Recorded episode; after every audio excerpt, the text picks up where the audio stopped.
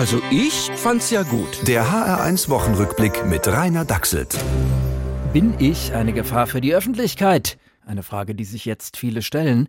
Gott sei Dank müssen wir sie aber nicht selber beantworten. Das tut das Land Hessen für uns. Yeah!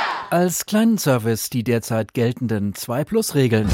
Für zweimal Geimpfte ist die 2-Plus-Regel erfüllt ab dem 15. Tag bis drei Monate nach Impfung. Für zweimal Geimpfte und Genesene ab dem 29. Tag. Wir schalten später nochmal rein, denn jetzt drängt sich die nächste Frage auf. Bin ich genesen? Hier gilt Karl Lauterbachs Definition. Wer genesen ist, bestimme ich.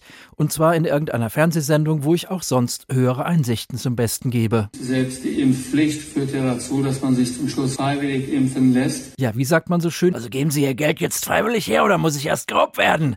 Aber vielleicht hat er sich da auch nur versprochen, denn es war ja die Woche der Versprecher. Zum Beispiel Annalena Baerbock. Ich kann nochmal unterstreichen, äh, dass bei uns die Fresse oh, äh. Pressefreiheit bedeutet. Sagte sie in Russland, wahrscheinlich inspiriert vom daneben stehenden russischen Außenminister Lavrov, der die ganze Zeit eine richtige, Fr äh, ein unfreundliches Gesicht gezogen hat.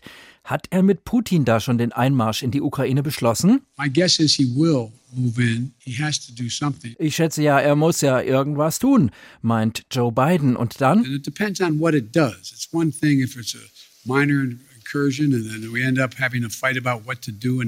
Hängt davon ab, es ist das eine, wenn es ein kleinerer Einmarsch ist, dann streiten wir am Ende darüber, was wir tun sollen und was nicht und so weiter. Oh, ja, auch ein Versprecher, hieß es dann gleich aus seiner Umgebung. Ja, hoffentlich. Äh, und was machen eigentlich unsere schönen 2-Plus-Regeln?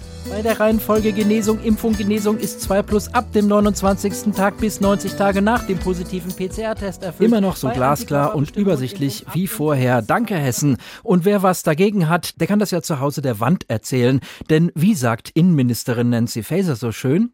Man kann seine Meinung auch kundtun, ohne sich gleichzeitig an vielen Orten zu versammeln. Dann kriegt es zwar keiner mit, aber man kann ja auch leise fröhlich sein. Also ich finde nur, dass es dann halt eben keinen Spaß macht. Der HR1 Wochenrückblick mit Rainer Dachselt. Auch als Podcast auf hr1.de. HR1. Genau meins.